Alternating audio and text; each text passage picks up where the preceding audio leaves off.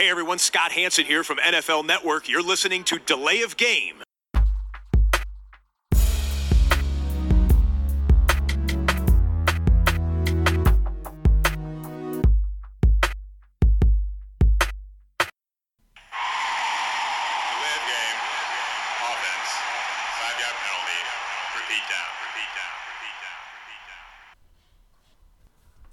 Herzliches Willkommen zu Delay of Game, dem Football Podcast, unsere 37. Episode heute.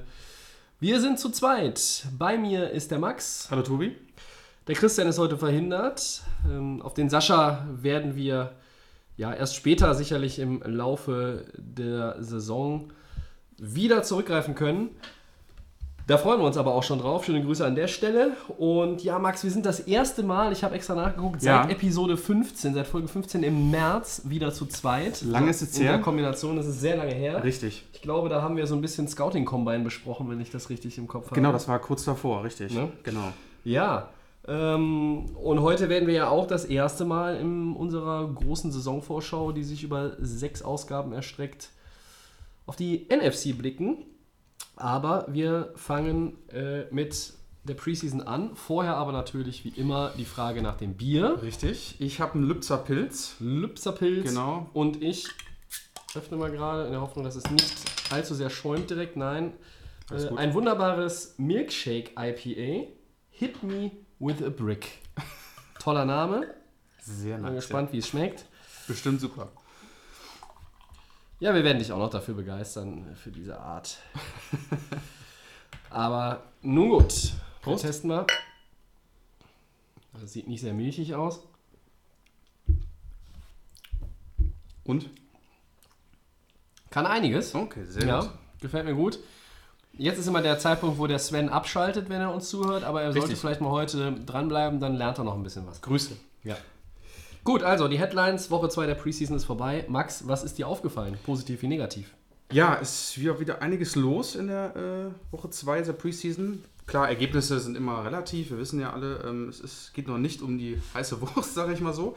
Ähm, ja, mir sind zwei Spieler aufgefallen, ähm, die ich gerne mal erwähnen möchte. Ist äh, erstmal Josh Rosen von den Cardinals. Hat mir sehr, sehr gut gefallen. Ähm, Gerade den Highlights. Also, er ist zwar oft attackiert worden, sag ich mal so, aber er hat versucht, die Bälle an den Mann zu bringen. Das war auf jeden Fall sein. O-Line ist ein Problem bei Arizona. Oder ist ein Problem, man hat es deutlich gesehen, weiterhin. Ähm, er wurde sehr, sehr schnell attackiert. Er hatte, kurze, er hatte nur so kurze Zeit, um sich da irgendwie drauf zu fokussieren, musste schnell Entscheidungen treffen. Ähm, was aber trotzdem gut fand, weil er einfach dadurch irgendwie so ein bisschen unter Druck gekommen ist und er kann einfach zeigen, ähm, dass er jetzt vielleicht als Starter bei den Cardinals anfängt. Hatte äh, 10 von 16 Pässen an den Mann gebracht, 107 Yards gegen die Saints und äh, war auf jeden Fall äh, super, ähm, weil man einfach sieht, der junge Kerl kommt in, äh, wie gesagt, jetzt rein und ähm, ist vielleicht dann auch ready für die Week One. Äh, als zweiten habe ich mir David Webb rausgesucht von den New York Giants, Ja. weil der mir ganz gut gefallen hat. Ähm, wurde auch relativ hoch gelobt, auch in den Medien. Ja, vielleicht solltest du nochmal für die Nicht-Giants-Experten sagen, welche Position der Kollege Der spielt. spielt Quarterback. Mhm. Ähm, ist vielleicht, also ich fand es echt ganz gut, der Nachfolger vielleicht von Eli Manning, man weiß es nicht. Ähm, er spielt ja noch eine Saison. Und er hat sich ganz gut geschlagen gegen die Lions. Ähm, 14 von 20 Pässen für 114, 140 Yards. Und was ich gesehen habe, muss ich sagen, ähm, das ist sein zweites Jahr. Also er kommt jetzt mittlerweile so rein. Ich glaube, Ist kein Rookie mehr. ist kein Rookie mehr und ähm, könnte vielleicht ein heißer Kandidat werden, um irgendwann vielleicht mal bei den Giants den Starting-Job zu bekommen.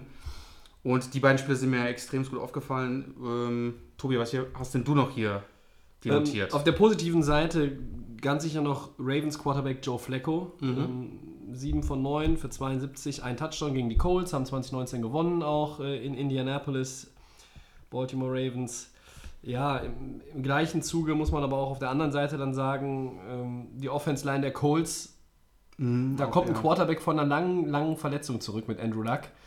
Und wenn die diese Lücken nicht stopfen bis zur regulären Saison, dann wird das eine ganz, ganz harte Angelegenheit für Andrew Luck. Äh, jetzt schon gegen die Baltimore Defense, die natürlich zu den besseren in der NFL zählt, gar keine Frage. Aber ähm, wenn man da auch jetzt äh, nochmal überlegt, da waren Starter, da waren aber auch natürlich Backups, die eingesetzt worden sind. Vier, vier Sacks, sechs Tackles für Raumverlust. Diese O-Line der Colts macht wirklich Sorgen.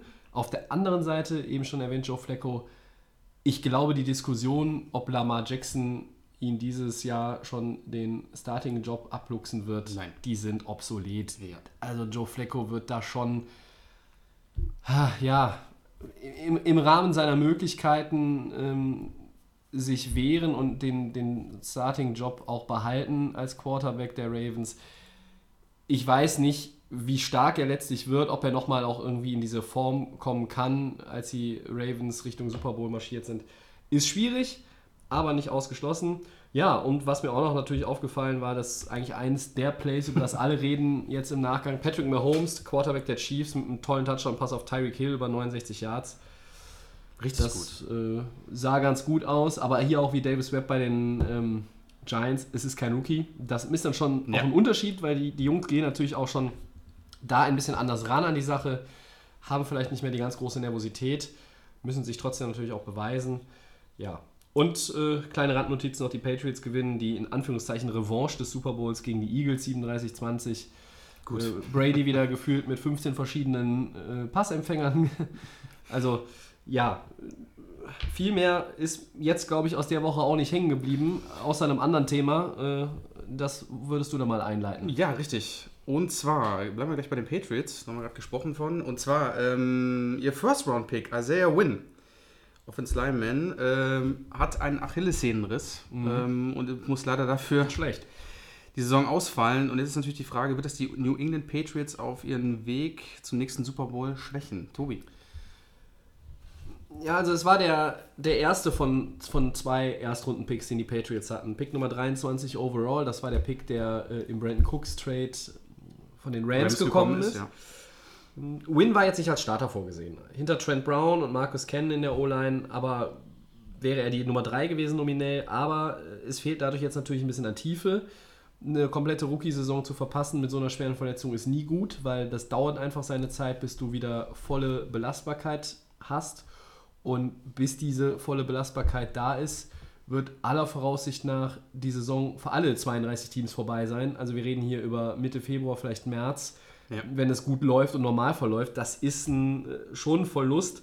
Natürlich sind die Patriots dafür bekannt, dass sie immer in der Lage sind, Ausfälle zu kompensieren, äh, das aufzufangen, ein bisschen das anders zu verteilen. Aber insgesamt muss man sagen, bei New England, Edelman ist vier Spiele suspendiert, der andere Erstrundenpick, der Rookie Running Back Sonny äh, Michael, der war auch nicht ohne Blessuren bisher. Das ist schon so ein bisschen, dass man bei New England sagt, ja, vielleicht ein, ein paar viele Kleinigkeiten, die da irgendwie zusammenkommen. Das bei Isaiah Wynn ist selbstverständlich keine Kleinigkeit. Unter dem Strich, da ist kein Starter verloren, aber trotzdem, er hätte sicherlich irgendwo auch eine Rolle gehabt in der Saison. Tut richtig weh. Deine Meinung? Ja, ähm, wir sind noch in der Woche 2 der Preseason. Ich sag mal so, ähm, die Patriots sind ein bisschen angeschlagen, gerade in ein paar Positionen, wie du schon angesprochen hattest.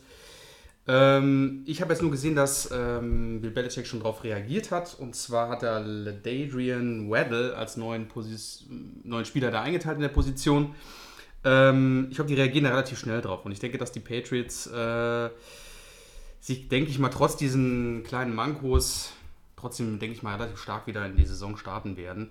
Klar, das sind so Kleinigkeiten, ähm, aber die Patriots sind dafür bekannt. Ähm, dann drehen wieder andere Spieler auf, die dann vielleicht in diese Position kommen können. Und äh, wir wissen nicht, wie sie es machen, aber es ist dann meistens wieder so, dass sie dann ganz vorne wieder mit dabei sind, auch wenn solche kleinen Sachen passieren. Und ich denke mal, ähm, das wird die Patriots jetzt nicht aufhalten.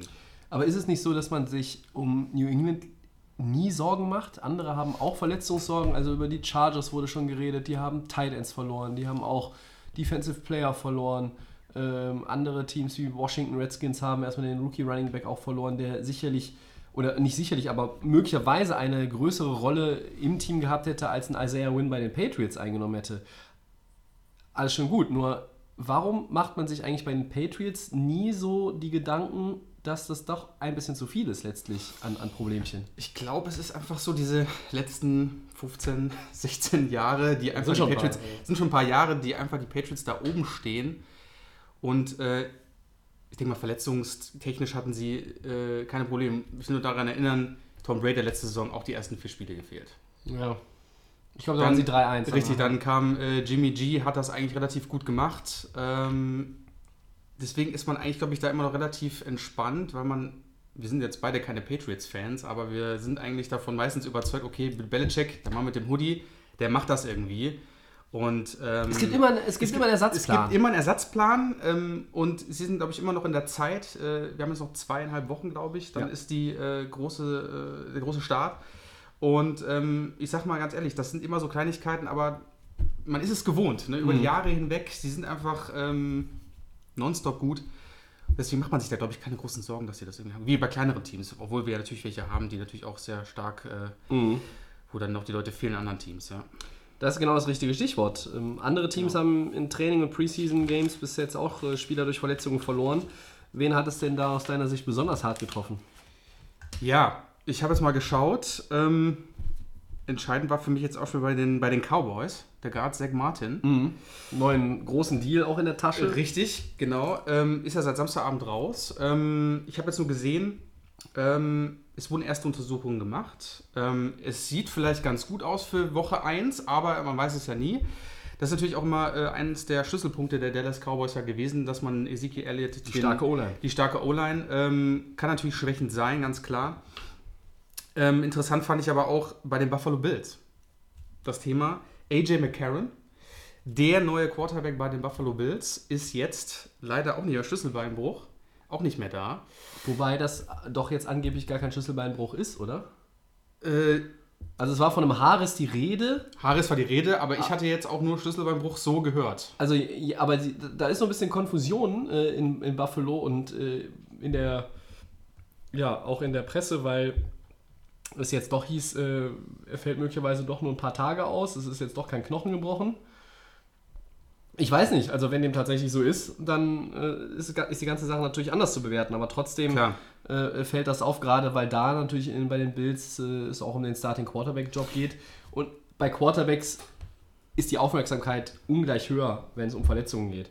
Mir ist jetzt aber auch nochmal aufgefallen, ähm, bei den Packers mit Jamal Williams auch wieder angeschlagen. natürlich- Äh, da summiert es sich schon wieder so langsam etwas. Ja. Äh, wird dem Christian sicherlich nicht gefallen. Insgesamt haben die meisten der Top-Player nur leichte Verletzungen. Das gilt zum Beispiel auch für Eagles Quarterback Nick Foles. Das gilt letztlich auch irgendwo noch für Zach Martin von den Cowboys. Ähm, Das gilt auch für die meisten Spieler der Vikings, die irgendwie in einem Preseason-Spiel sechs Leute verloren haben am Wochenende, wobei davon fast alle keine Starter sind in, in dem Sinne. Aber es ist schon, ja, das begleitet uns ja eigentlich seit Jahren und es ist immer so, dass es sich auch durch die Saison zielt, zieht. Immer wieder fallen Leute aus. Teilweise sind es richtig schwere Verletzungen. Es ist im Football schwierig, auch in der Preseason entscheidend das Tempo und den Dampf rauszunehmen. Bei einem Tackle, äh, bei, einer, bei einer Route, das wenn man die läuft, ja. bei einem, weiß ich nicht, äh, ja, bei einem Block und, und so weiter und so fort. Bei allem, also man kann natürlich schon jetzt nicht auf allen Zylindern spielen, das geht schon, aber letztlich bist du doch auch, äh, das ist nicht so wie in einem Pro Bowl, wo du quasi auch gar nicht richtig tackles mitunter. Da, ne? Es geht ja darum, Und da passieren es sind ja Verletzungen. noch Spieler dabei, die wollen in den Kader. Ja, die geben 100%, die müssen 100% geben, um Ja. Plätze zu bekommen. Und da kann es halt immer passieren, dass dann irgendein Quarterback so gesackt wird, dass er sich stark verletzt. Und dann ist es vielleicht auch ein Starter. ja. Ähm, man kann die Preseason da gerade für die jungen Spieler, die ähm, kann man dann nicht äh, sagen, dass es hier ein leichtes Football ist, der gespielt wird. Da geht es um viele für alles. Ähm, da geht es um alles für viele, genau. Richtig. Und äh, deswegen ist es halt relativ gefährlich, ne? Auch gerade mit, mit, äh, mit Nick Foles da wieder so leicht, ne? Carson Wentz auch nicht so 100 pro. Aber du weißt ja, wen sie noch haben. Wir haben natürlich hat er sich den Knaller geholt, Christian Hackenberg. Vielleicht darf Unser- der unseren Freund. an Week One seine große Stunde. Ähm, Unwahrscheinlich. gehen wir auch nicht von aus. Äh, aber es ist halt auch da interessant zu sehen, was beim Super Bowl ähm, Champion ist. Ne? Ähm, Foles äh, angeschlagen, Wentz immer noch nicht 100% fit. Was passiert? Aber du hast richtig gesagt, das ist natürlich, man kann hier nicht äh, leicht rangehen. Ne? Ja. Ja, das ist es, aber unterm Strich muss man trotzdem sagen, ähm, dass wir von, dass, dass wir noch keinen Starspieler, äh, sag ich mal, mit Pro Bowl Format oder nur ganz, ganz, ganz, ganz, ganz wenige verloren haben für die komplette Saison, wo wir sagen, die, können wir ja leider gar nicht sehen. Ähm, klar, Hunter Henry ist schon länger verletzt, das ist so ein Beispiel, der Tight End der Chargers, aber äh, unter dem Strich hoffen wir, dass es nicht mehr wird in den verbleibenden zwei Wochen der Preseason. Hoffen wir es mal, ja. Ja, da gehen wir doch weiter. Und zwar ähm, bei den Jets wird davon gesprochen, dass Teddy Bridgewater getradet wird. Aber könnte er in, Wochenende, äh, in Woche 1 nicht auch der Starter sein? Tobi, deine Meinung? Ja, also bei den Jets wird ein bisschen gemauert. Todd Bowles ist dieses Jahr in der Position, er hat drei Quarterbacks, die vom Skill-Level ungefähr so, also die sind, die sind vom Skill-Level so, dass man sie einsetzen kann. Man kann eigentlich jedem die Chance geben, im ersten Saisonspiel unterm Center zu stehen und zu sagen, hier, gehen, hier geht's los, neue Saison, wir starten mit dem. Das könnte Josh McCown sein, der, glaube ich, 38 ist, wenn ich es richtig im Kopf habe. Das könnte Teddy Bridgewater sein, der Könnte. eine ganz, ganz schwere Verletzungsphase hinter sich hat und von den Vikings gekommen ist. Es könnte auch Rookie Sam Darnold sein. Es ist nicht ausgeschlossen, aber mein Gefühl sagt mir aktuell, dass die Jets doch Bridgewater noch traden, weil sie damit vielleicht auch nochmal ein bisschen Value bekommen. Also wenn das passt, dann machen sie das mit einem Draftpick für 2019 oder 20. Okay, wollte ich mich gerade fragen, was Es soll denkst. zwei Teams Ja. geben, die interessiert sind. Welche weiß ich jetzt aus dem Kopf nicht, aber ähm, ich könnte mir schon vorstellen, dass es Darnold wird am Ende. Mhm. Und dass McCown der als Routinier der Ersatzmann ist. Erfahrene, ja. Es gibt auch Stimmen aus New York, die sagen, warum können wir nicht mit drei Quarterbacks in die Saison gehen? Das ist theoretisch auch möglich. Man weiß auch nie, wie die Dinge sich entwickeln. Ja, es ist in Anführungszeichen ein Luxusproblem. Äh, kleiner Nebennotiz noch, kleine Nebennotiz noch. Darnold hat mit den Startern gespielt gegen Washington und als Bridgewater auf dem Platz war, hat er mit und gegen die Backups gespielt. Also da kann man immer viel reininterpretieren. Das ist so wie beim Fußball, welcher Torhüter spielt. Wenn du zwei gute hast, wenn es dann wirklich um die Wurst geht, in Testspielen wechseln die sich auch ständig ab. Naja, ich glaube, Bridgewater wird bis zum 1., nee, 2. September-Wochenende, muss man dann ja sogar sagen, die Jets noch verlassen. Hättest Deine du, Meinung? Hättest du denn, äh, wenn ich mal so reingerätsche, welches Team würdest du denn sagen? Wer könnte was gebrauchen? Weil ich habe nämlich zwei auf dem Schirm, wo ich sage, Ja, dann hau mal raus. also einmal habe ich äh, gedacht, vielleicht die Jacksonville Jaguars. Die könnten vielleicht ein Backup gebrauchen hinter Blake Bortles. Ähm, da ist einfach nicht viel im Hintergrund. Aber ich habe auch deine Mannschaft, Tobias, die Los Angeles Rams im Hintergrund, äh, als Backup für Jared Goff. Weil ihr habt ja, glaube ich, nur den John Mannion, habt ihr ja, der, äh, Sean Mannion habt Sean ihr ja nur. Mannion, ja. Und der ist nicht so äh, das Wahre vom Ei, ne, quasi. Und äh, ich könnte mir vielleicht vorstellen, vielleicht für Picks, weil das wollen die Jets, glaube ich, auch haben. Sie wollen die Picks, das hast du ja schon gesagt, dass er vielleicht dahin gehen könnte, wo er dann nachher landet. Ähm, Im Prinzip ist ja eigentlich bei jeder Mannschaft so das Quarterback-Thema eigentlich soweit okay.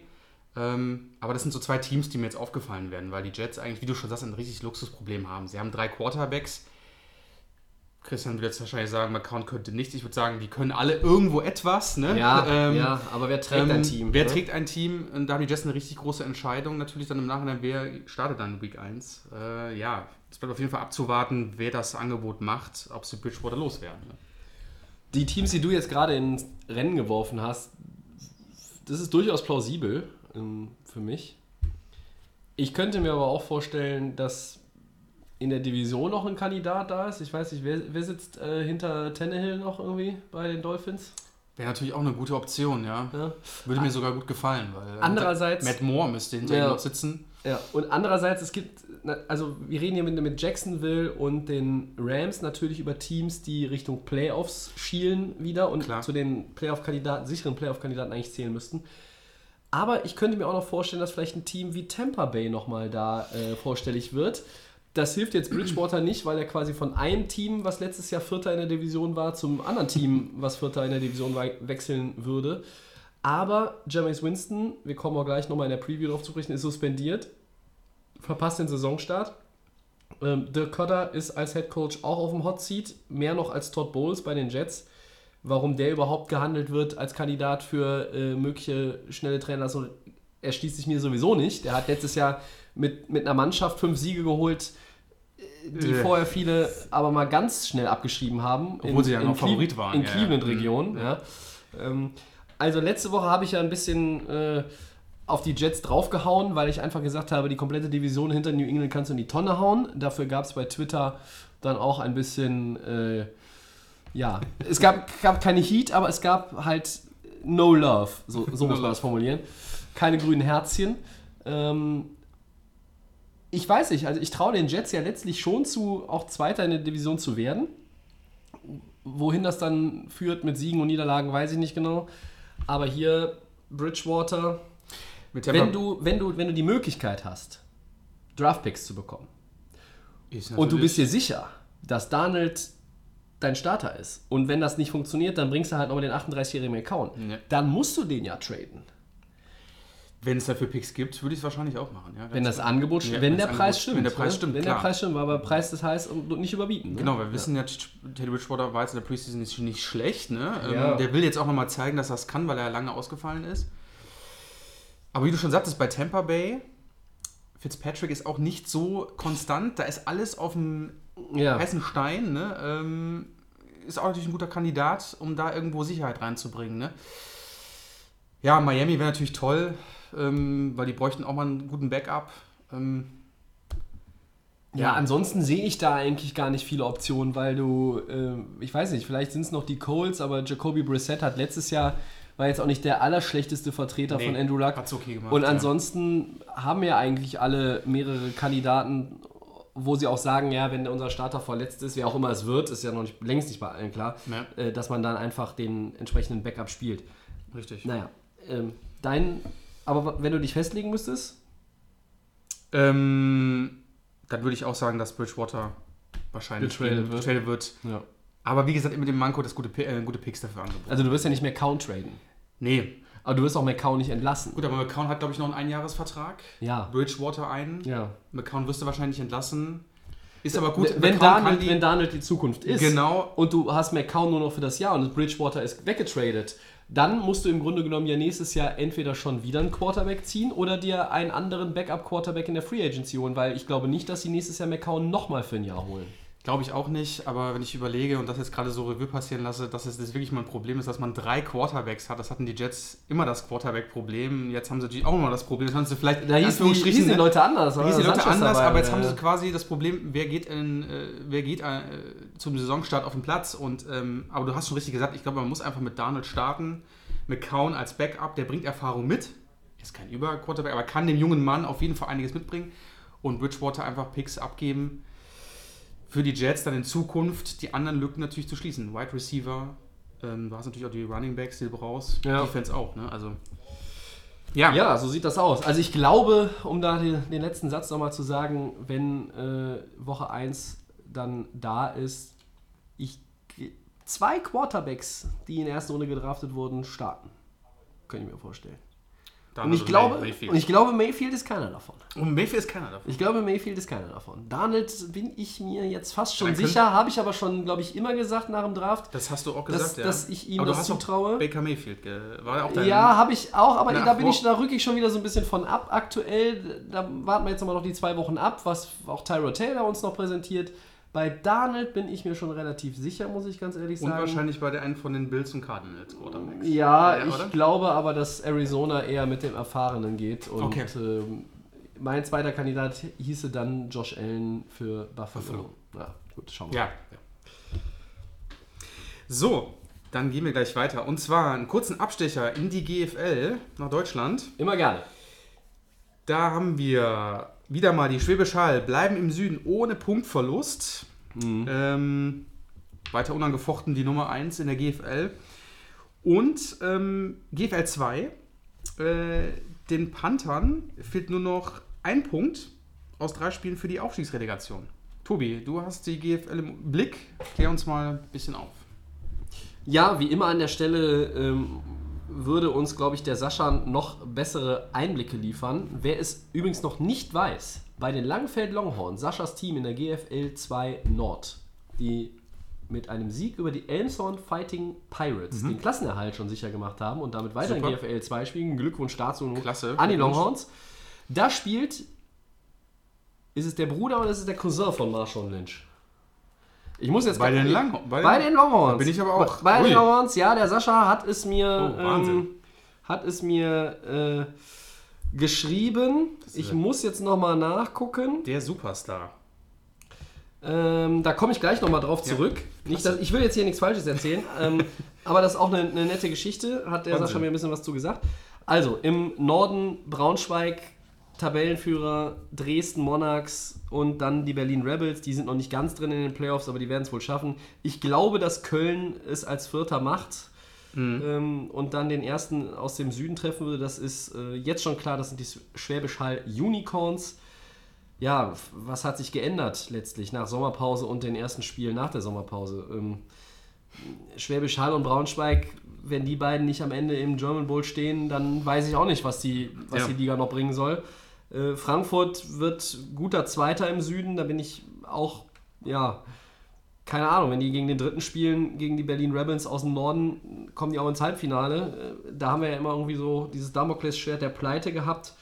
Letztlich ist da noch ein bisschen die Spannung Allgäu Comets. Äh, ja, viertes Playoff-Team im Süden wird Marburg Mercenaries oder Munich Cowboys. Den Ingolstadt Dukes räume ich da selber auch nur noch Außenseiterchancen ein. Manche haben noch zwei Spiele, manche haben noch drei. Ich glaube, andere in der GFL Nord haben auch nur noch ein Spiel. Ich habe es jetzt nicht genau im Kopf. Ähm, da muss ich jetzt auch zugeben, habe ich die GFL mir vorhin relativ schnell und eilig angelesen. Aber die großen Favoriten, ja, die werden auf Platz 1 landen. Schwäbisch Hall im Süden, Braunschweig, Braunschweig, Lions ja. im Norden.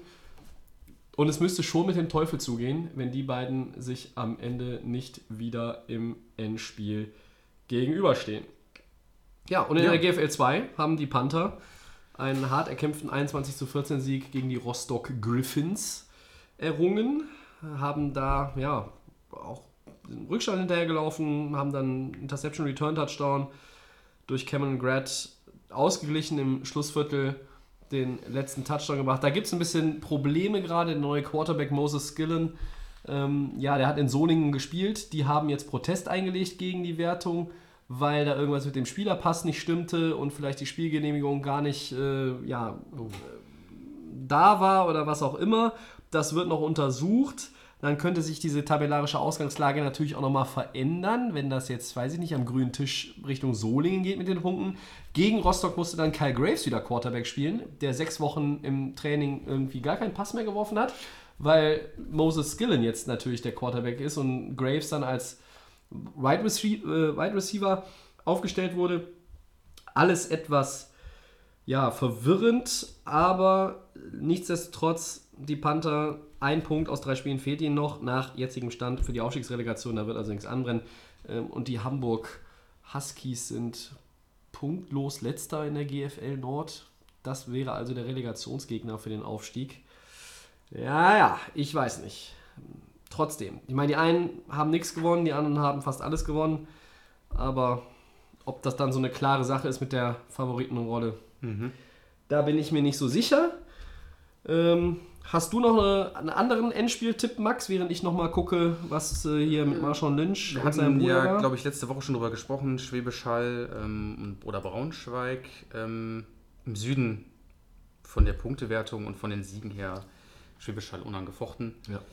Dresden und die Berlin Rebels könnten vielleicht noch Ärger machen, aber ich gehe auch schwer davon aus, dass es dann zwischen diesen beiden äh, Supermannschaften natürlich dann am Ende um alles geht und die, die im Finale stehen. ja. Genau. Also, es ist der kleine Bruder von Marshawn Lynch tatsächlich. Wahnsinn. Davonte, wenn ich das jetzt richtig ausgesprochen habe. Ähm, Sascha hat mir ein Bild geschickt. Ich habe gesagt, die Ähnlichkeit ist unverkennbar und er sagte dann, was das Tacklebrechen angeht, auch. Also, prominenter Name bei den Longhorns, die auch noch den Klassenerhalt fix gemacht haben und äh, ja, damit auch den Panthern geholfen haben natürlich irgendwie. Nicht Aber schlecht. sei es wie es sei. Die Headlines damit abgeschlossen für diese Woche. Wir sind tatsächlich zu zweit immer etwas schneller unterwegs. Naja, nicht immer, aber. ja. Äh, wir spielen den oder machen den Coinflip heute in der Fantasy-Edition. Wir haben uns in der Sommerpause ja mal zusammengesetzt und haben überlegt, ob wir das Thema Fantasy Football nochmal ein bisschen einstreuen. Letztlich naja, Prognosen und Tipps und Hinweise und Rankings und alles Mögliche gibt es wie Sand am Meer. Da kann sich jeder im Internet äh, tummeln und bedienen und dran laben. Wir wollen das aber jetzt mal so ein bisschen äh, noch mit, mit ein, zwei Sätzen in den nächsten Wochen begleiten. Deshalb heute unser Zwischensegment halt der Coinflip. Der Genau, Frage Fantasy Edition. Weil es jetzt auch in Deutschland immer populärer wird, Es Fantasy wird immer populärer, ja. wollen unseren Zuhörern so ein bisschen auch einen ein, kleinen Einblick gewähren, Ja, was wir so Vielleicht nimmt der ein oder andere noch einen Tipp mit oder sagt, nee, das ist vollkommener Genau. Quatsch. Vielleicht hatten, hatte der ein oder andere auch schon seinen Draft in unserer Liga äh, mit Sascha und Christian plus weiteren Freunden und Verwandten. Ähm, wird es so sein, dass wir erst wie immer kurz vor dem Saisonstart draften. Genau. Weil wenn wir jetzt draften, verletzt sich möglicherweise noch ein Starspieler und das ist dann irgendwie für die Competition ein bisschen verfälschend. genau. Zumindest immer meine Meinung. Gut, also, welchen Spieler würdest du denn beim Fantasy Football eher draften dieses Jahr, Max? Bei den Wide Receivern. Der Andre Hopkins oder Odell Beckham Jr.? Ja, Tobi, wenn ich deine Spieler so sehe, die jetzt noch folgen werden, ähm, hast du natürlich sehr, sehr gute Spieler ausgesucht und auch wirklich schwere Entscheidungen muss man sich hier, muss man hier treffen. Aber ich werde mich für der Andre Hopkins entscheiden. Ja. In dem Fall erstmal ähm, spielt konstant bei Houston immer eine gute Saison. Also auch in dem Fantasy-Bereich ist er relativ hoch am Punkten, macht gute Punkte, hat ich mir auch schon, ich hatte glaube ich schon öfters in, in der Zeit gehabt, wo wir spielen. Ähm, gerade in der Kombination jetzt wieder mit Deshaun Watson, beides junge Spieler, äh, man sieht, dass die gut zusammen punkten. äh, Gute Chemie. Gute Chemie, die spielen gut zusammen. und Das Ja. heißt auch für Fantasy-Spieler, denke ich, gute Punkte. Oder Beckham, lasse ich mal da so hingestellt. Ich würde natürlich auch ihn gerne nehmen, aber gerade mit Eli Manning, der nicht mehr so konstant wie früher ist, kann natürlich wieder alles anders sein, ziehe ich die Andrew Hopkins auf jeden Fall vor. Tobi, Ja, also nimmst du ich habe noch mal jetzt, ich habe jetzt nicht Fantasy-Punkte, weil da kommt es ja drauf an, spielst du in PPA League, Standard League, was auch immer, nach welchem Schema berechnest du die Punkte, das ist ja, das ist ja ganz individuell. Deshalb habe ich jetzt einfach mal auf unseren äh, Zettel hier noch geschrieben, die reinen Zahlen auf dem Spielfeld.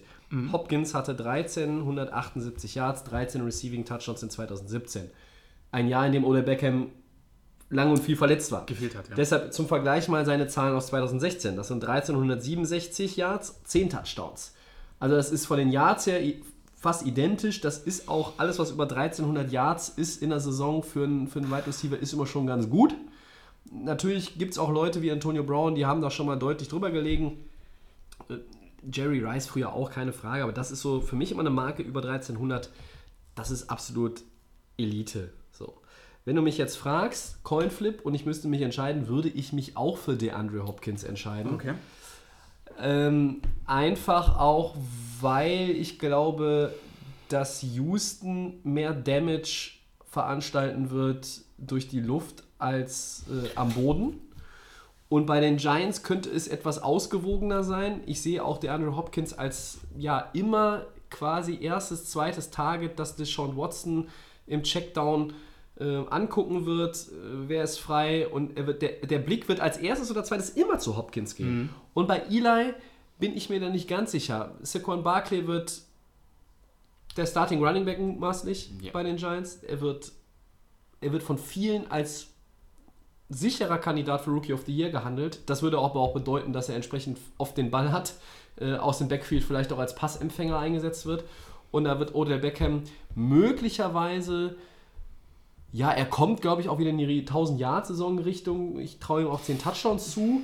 War er das nicht, war er das nicht immer? Auch im Jahr War er 2016? eigentlich immer. Also, also hat er eigentlich 2016, immer geliefert. Liebe Zuhörer, Stimmt. 2016, Tobi hat hier die ähm, Ja. Statistik. Ja. Ich glaube, ich kann mich nicht erinnern, dass Hopkins, auch wenn die, äh, wenn die Texans irgendwo trotzdem nicht das überragende Team war, aber ich glaube, er war wirklich, wie du schon dachtest, immer die Number One, äh, das Number One Target und hatte immer das 900 Yards, 1000 Yards eigentlich überproduziert. Ne? Ich glaube aber auch, dass äh, Receiving Core in äh, Houston vielleicht nicht ganz so stark ist ähm, wie der bei den Giants. Da ist ein Sterling Shepard, Evan Ingram als Tight End. Also, wenn ich mich da wirklich entscheiden müsste, es ist eine schwierige Entscheidung. Bei uns in der Liga rechne ich ja damit, dass Odell Beckham im Draft eh nicht auftaucht, weil wir dieses Jahr mit einem Keeper spielen. Ähm, Gehe ich und, und aus, die ja. Julia den, äh, den OBJ behalten wird, mutmaßlich. Ich sage aber für alle, wo es keine Keeper gibt, der Andrew Hopkins. Ja. Dann mache ich mal weiter und zwar Quarterbacks. Mhm. Andrew Luck oder Matt Ryan. Tobi, welche Entscheidung triffst du bei den beiden Spielern? Das finde ich ultra schwer. Ähm, hier haben wir ein ähnliches Szenario. Luck, der 2017 nicht gespielt hat Da haben wir quasi die Zahlen nur 16 und die Vergleichszahlen zu Matt Ryan in 17. Da hat Matt Ryan in, eine 4000 Yard Saison gehabt, in letztes Jahr hatte 20 Touchdowns. Luck hatte 31 Touchdowns in 2016 und nochmal irgendwie so 140, 150 Yards mehr. Kommt natürlich auch immer ein bisschen drauf an, ähm, in welcher Runde wollt ihr einen Quarterback draften. Also es gibt sicherlich den einen oder anderen Draft, kommt auch auf die Ligagröße an, keine Frage. Aber wenn wir jetzt in einer, über eine 8er, 10er, 12er Liga sprechen, dann geht natürlich bei dem einen oder anderen schon mal ein Quarterback in Runde 2 oder 3 weg, anstatt später. Ja. Ich glaube, dass Luck die bessere Option ist. Oh, okay. Ähm, Atlanta hat eine, eine Offense, die sehr vielseitig ist, die auch, ähm, ich erwarte auch wieder ein bisschen mehr von, äh, von Devonta Freeman als im vergangenen Jahr, ähm, als er ein bisschen den Rhythmus auch nicht gehabt hat. Das würde auch bedeuten, dass Matt Ryan vielleicht jetzt nicht äh, unbedingt über, also nicht die Zahlen vom, vom letztes Jahr, vom, vom, vom, vom letzten Jahr nochmal äh, knacken wird. Ich traue Luck tatsächlich eine wirkliche Comeback-Season zu. Comeback Player of the Year. Wenn alles normal läuft, müsste er für mich sowieso sein. Ich nehme Luck. Halte ich dagegen. Ich nehme Matt Ryan. Darauf habe ich gehofft, damit wir ein bisschen Kontroverse haben. Ich hatte ihn sogar letztes Jahr in meinem Team Ja? als Ja, Starting. Quarterback, weil ich mich. aus der Saison 2016, das war ja die Super Bowl-Saison, Mhm. habe ich mir den Schwung so ein bisschen erhofft, dass er den in der folgenden Saison dann mitnimmt. Er war so okay. Also er war natürlich mit den Punktzahlen immer relativ weit oben. Ich sehe es aber genauso jetzt ähm, mit den Anspielstationen. Ähm, ein Matt Ryan hat für mich jetzt irgendwie von, sei es vom, äh, von den Wide Receivern, damals Sanu, da haben wir Julio Jones Ja. Und wir haben auch Devante Freeman. Und ich denke mal, dass der auch wieder, war letzte Saison auch jetzt nicht so der überragende Spieler. Aber das sind so mehr Optionen. Andrew Luck sehe ich halt immer nur, und das schon seit Jahren, ist seine Station ist T.Y. Hilton. Und hatte ich auch schon die Kombination in meinem, in meinem Team. Ähm, und ist er wirklich 100% fit und kann er die Comeback-Season bringen. Und ich glaube, die Erwartungen sind auch dann, wenn er starten wird, relativ hoch. Und äh, ich denke, er könnte es schaffen, aber ich würde mich als Sicherheit wahrscheinlich für Matt Ryan wegen den Optionen entscheiden und weil er einfach gerade in dem Flow drin ist. Er hat durchgehend gespielt. Wir wissen, in der FL verändert sich immer einiges und ob wirklich Luck fit ist und äh, ob er da wirklich dann wirklich diese Comeback-Season haben kann, weil die, die, die Yards und die Touchdowns sind beeindruckend. Also wenn er wirklich wieder so spielen sollte, ist er gerade für 2019 auch wieder ein heißer Kandidat. Und äh, Matt Ryan ist aber einfach für, für mich der Konstantere in, dem, in der Hinsicht. Okay. Ja, Nehmen wir so mit. Da haben wir noch einen, und zwar Defense. Ja, Tobi, hast du Äh, nochmal... auch mit der Defense kann man beim Fantasy Football Spiele gewinnen, ja, wenn man Oh da ja. zur richtigen Runde der richtige Defense Special Team Squad wählt. Ich meine, klar, einige äh, auch unserer Zuhörer spielen bestimmt mit Individual äh, Player on Defense. Das ist ähm, ja in dem Kreis, in dem wir unterwegs sind, äh, bis jetzt immer noch nicht zur Sprache gekommen. Deshalb bleiben wir immer beim klassischen Format, ja. Äh, was die Aufstellung angeht. Also Defense, Jaguars oder Vikings? ja, ich muss mir für einen festlegen und dann mache ich aus Sympathie. Dann weiß ich. Dann mache ich aus Sympathie, dann weiß der Tobi auch, was kommt. Ähm, nämlich die Jaguars. Ja. Ähm, mir gefällt das einfach von vornherein, wie die Football spielen. Ähm, Überraschungsteam letztes Jahr. Ich hatte sie, glaube ich, öfters auch mal gestartet. Man merkt natürlich auch, dass die Konkurrenten bei uns im Team natürlich auch merken, okay, da ist äh, die Jaguars, die können was, also wird versucht halt immer irgendwie die zu bekommen. Ähm, man darf ja nicht vergessen, die Jaguars 2017 das zweitbeste Defense-Team und die Mhm. Vikings auf der Nummer 1. Mhm. Ich würde beide nehmen, aber ich entscheide mich für die Jaguars aus Sympathie, ähm, weil mir einfach die Spieler gefallen und ähm, ich bleibe bei den Jaguars. Tobi, gehst du mit den Vikings oder bleibst du auch bei den Jaguars wie ich? Äh. Tja, ist schwer. Das ist wirklich eine schwere Es ist wirklich, es ist wirklich schwer. Es ist wirklich schwer. Ja. Ähm, letztes Jahr 25 Takeaways. Äh, nee, stimmt gar nicht. Das war New Orleans. 19 Takeaways Minnesota. Jacksonville 33. Wenn es danach gehen würde, müsste man sagen, ich nehme Jacksonville auch. Ich würde jetzt mich aber tatsächlich für Minnesota entscheiden, weil die Kombination, sie waren letztes Jahr die Nummer 1 insgesamt waren die zwei gegen den Lauf, was die Yards anbelangt, waren die zwei gegen den Pass, waren die eins, wenn es um abgegebene Punkte äh, geht. Da waren sie knapp unter 16. Die Jaguars waren Nummer 2 mit unter 17. Die Jaguars waren auch, lass mich nicht lügen, die 1 gegen den Pass. Aber die 1 gegen den Lauf waren sie nicht. Das war Philadelphia. Da waren sie nur die 21. Und ja, weiß ich. Also, puh, individuelle Klasse ist auf beiden Seiten, äh, beziehungsweise bei beiden Teams, Ja. wahnsinnig viel vorhanden.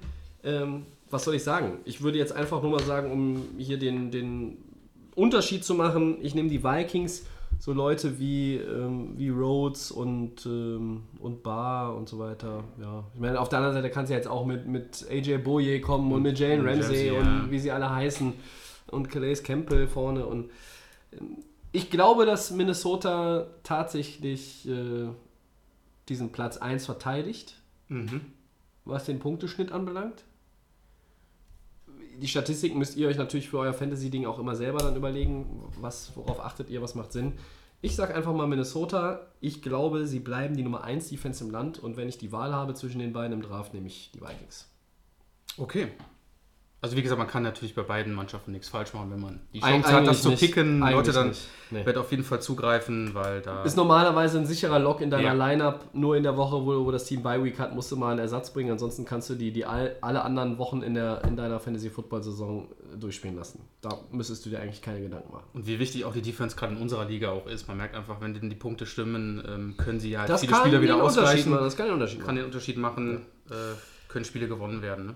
Ja, so ist Ja. es. Dann gehen wir weiter und kommen zu unserer Season Preview Teil 4. Wir haben das ja in der AFC schon so aufgeteilt, in Außenseiter, Middle of the Pack und Playoff-Kandidaten. So machen wir es in der NFC auch. Und starten mit den Außenseitern. Äh, Ich lese mal gerade vor, äh, wen wir uns da zurechtgelegt haben. Und ich weiß, es werden jetzt einige gleich ganz laut schreien, nein, wie könnt ihr das machen? Aber wir werden es dann zum richtigen Zeitpunkt erklären. Genau. Also unsere fünf Teams, die wir bei den Außenseitern in der NFC setzen, das sind die Chicago Bears, die Tampa Bay Buccaneers, die Washington Redskins, die Arizona Cardinals und, und jetzt kommt wahrscheinlich der Aufschrei bei einigen, Jetzt kommt der Aufschrei. zum Beispiel beim Stefan, schöne Grüße, Seattle Seahawks. Wir gehen Ah. auch heute in der Reihenfolge der Siege vom vergangenen Jahr vor und fangen mit den 5-11 Bears an. Äh, Max, was hast du dir zu Chicago überlegt? Ja, das Chicago-Thema.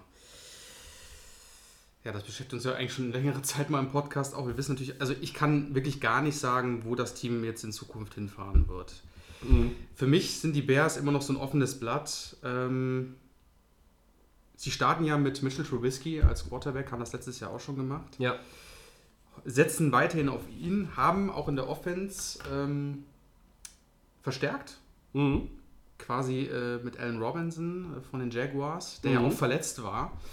Und ähm, sie brauchten ja auch jemanden, der auf der Position da wieder ein bisschen macht, weil wir hatten das Problem immer, dass sie ihren äh, Pick, ähm, das war ja, glaube ich, wenn ich mich nicht täusche, ich gucke mal gerade nach, liebe Zuhörer, das war, glaube ich, James White. Kevin White. Kevin White war das. Ne? Kevin White, genau. Ja, ja. Der ja Das damals ist, äh, auch hochgepickt worden ist Ja, ja. und immer Pick. unkonstant äh, war. Also Ja. er war immer verletzt. Ja. Ähm, und der einzige, den ich, äh, den habe ich auch irgendwie, äh, ist der einzige, von dem man was hört, ist eigentlich Jordan Howard. Das ist so die einzige, Mhm. äh, der einzige Spieler, der produktiv ist. Und ähm, in der Defense, ich habe mir mal die Defense angeguckt von den, von den Bears.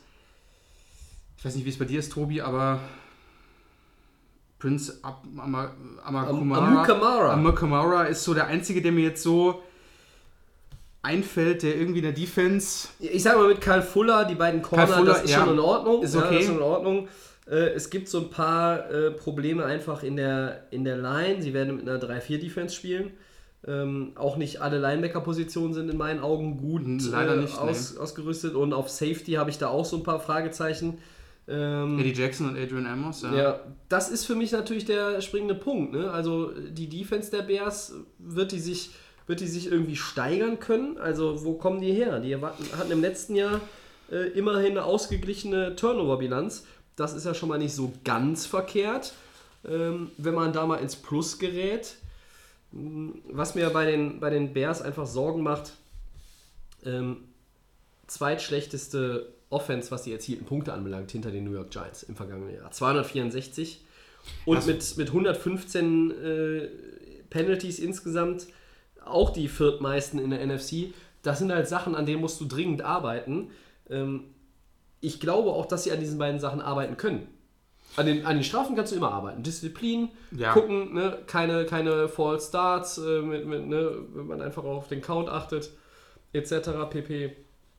Aber in der Offense, da kann man doch auch mal mehr machen.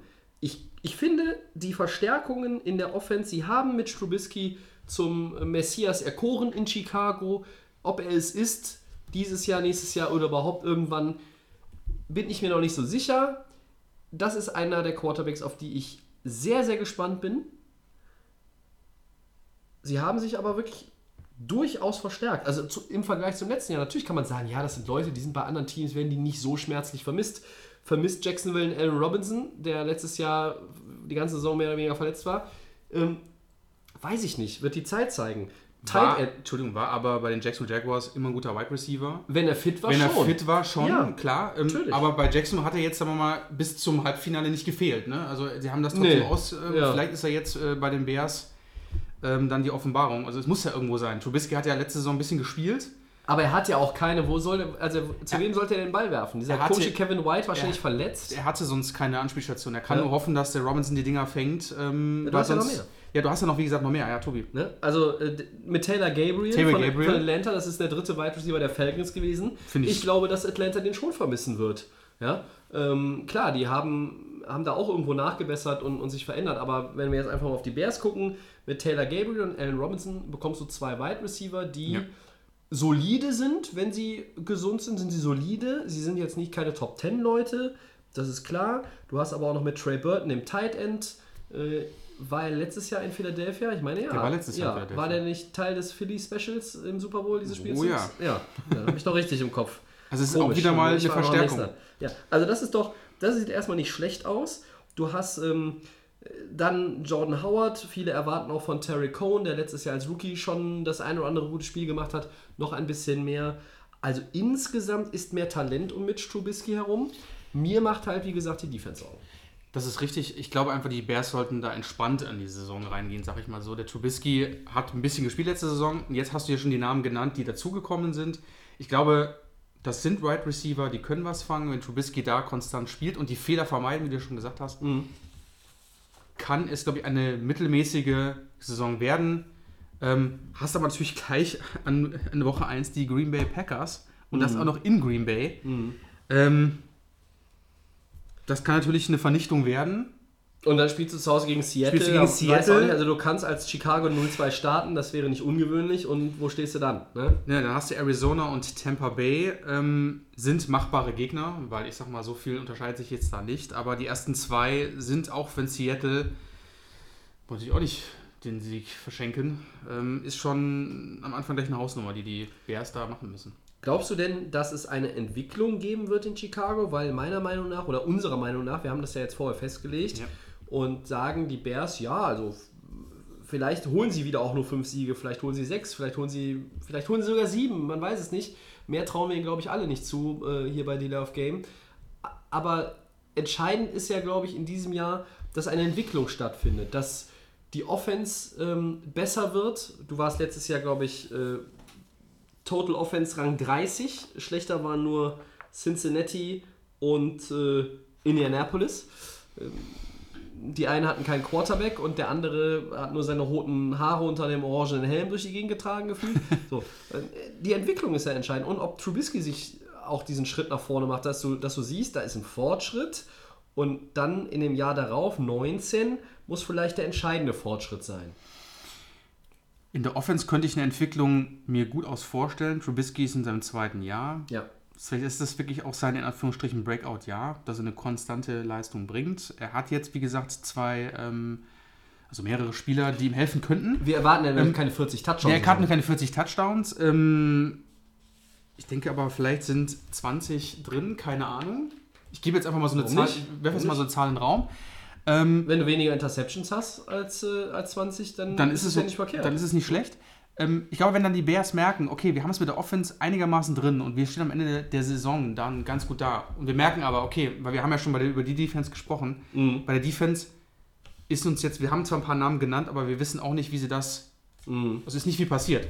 Ja, ja. Und dann kann man vielleicht sagen, okay, wir haben vielleicht die Offense äh, der Zukunft geschaffen bei den Bears und müssen uns jetzt im darauffolgenden Jahr darum kümmern, wie wir die Lücken in der Defense schließen. Und dann kann es vielleicht mit den Bears auch 2019, 2020 vielleicht mal wieder aufwärts gehen. Das hoffen sich die Fans natürlich auch und die Chicago Bears, Traditionsverein. Ähm, das, denke ich mal, könnte die Entwicklung und da könnte es langsam so hingehen. Das muss ja auch die Entwicklung sein. Also jetzt in dem aktuellen Szenario der NFC North, Minnesota, Green Bay übermächtig. Da kannst du Das als Chicago eigentlich dieses Jahr nicht dazwischen grätschen. Ne? Du kannst auch Detroit Vielleicht fängst vielleicht- du Detroit ein, aber Ja. die lassen wir jetzt heute raus. Also wir sehen eigentlich Chicago bei potenzieller Verbesserung immer noch als Vierten in der Division. Gut, aber wie du schon sagst, das sind einfach zu starke Gegner, die da in der Division mitspielen. Ich glaube, da geht es auch nicht darum, jetzt irgendwie in die Playoffs zu kommen, sondern die müssen einfach schauen, dass sie jetzt ihr, ihre Mannschaft, die Vordermann, ihre Mannschaft äh, auf den Vordermann bringen und deswegen. Ja, die nächste Stufe erklimmen. genau. Ich glaube, dasselbe gilt auch für die Tampa Bay Buccaneers. Die waren letztes Jahr auch 5-11, die waren auch letzter, aber natürlich im Süden der NFC, nicht im Norden. Ja. Ähm, Jameis Winston, wir haben es vorhin schon mal anklingen lassen, der ist ja erstmal suspendiert. Dann ist kommt richtig. Ryan Fitzmagic, äh, mit bürgerlichen Namen. Fitzpatrick genannt, Genau. zum Zuge. Es sei denn, die traden vielleicht noch für Bridgewater. Who knows? Aber das ist natürlich eine Monster-Division. Eigentlich die stärkste der NFC. Du hast New Orleans, du hast Carolina, du hast Atlanta. Die wollen alle drei in die Playoffs und haben auch das Zeug dazu. Wo landet denn dann Tampa Bay? Also vermutlich sagen wir auf dem vierten Platz, aber Ich, wollte ich habe gerade den Blick auf, auf die Wand ge, äh, getätigt. wa- was ist da drin dieses Jahr?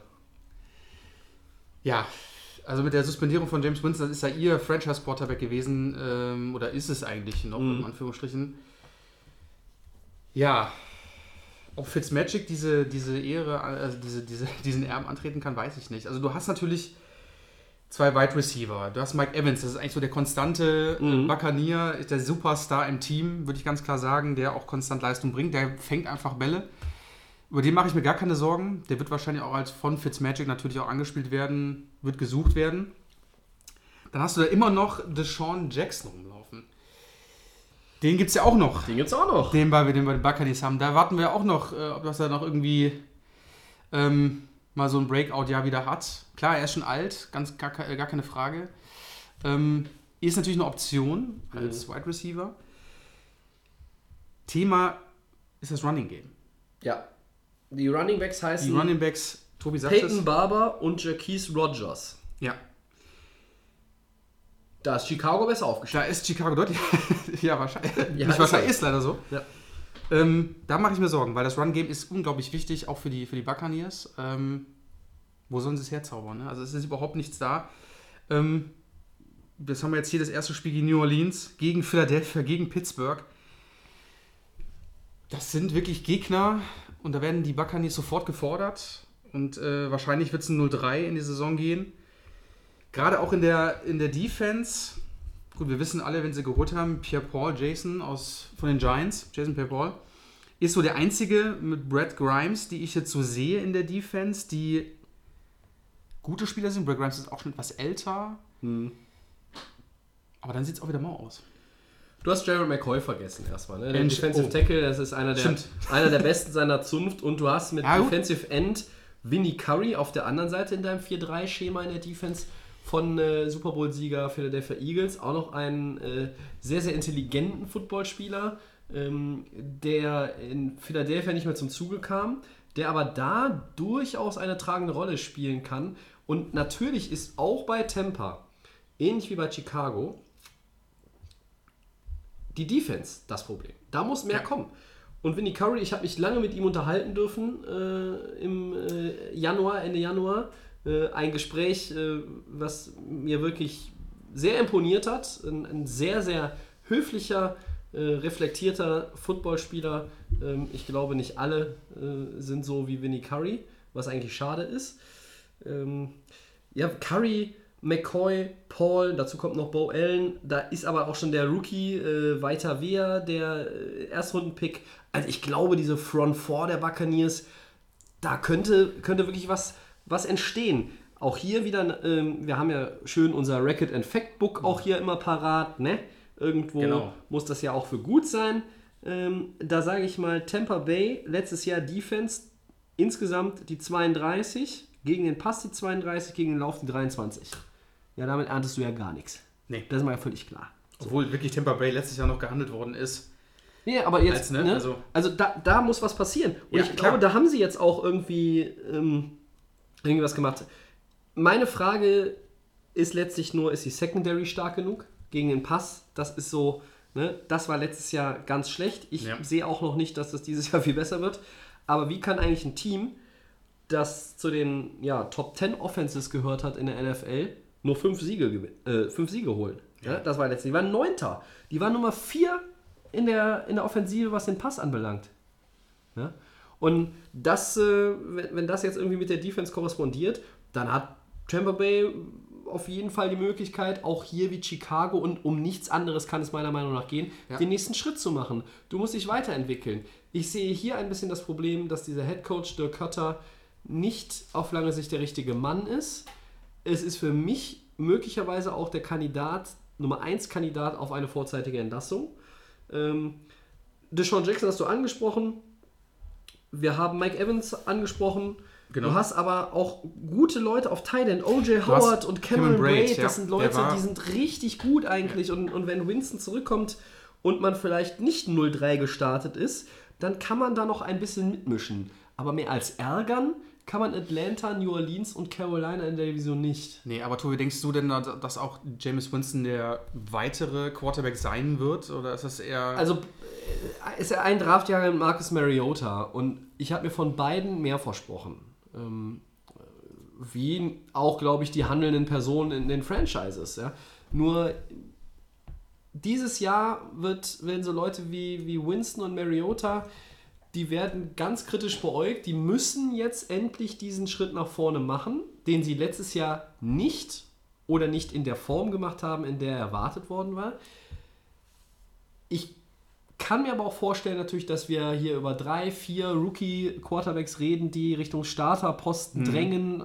Wir haben ja eben gesagt, zwei machen vielleicht schon das Rennen direkt zum Start. Ja.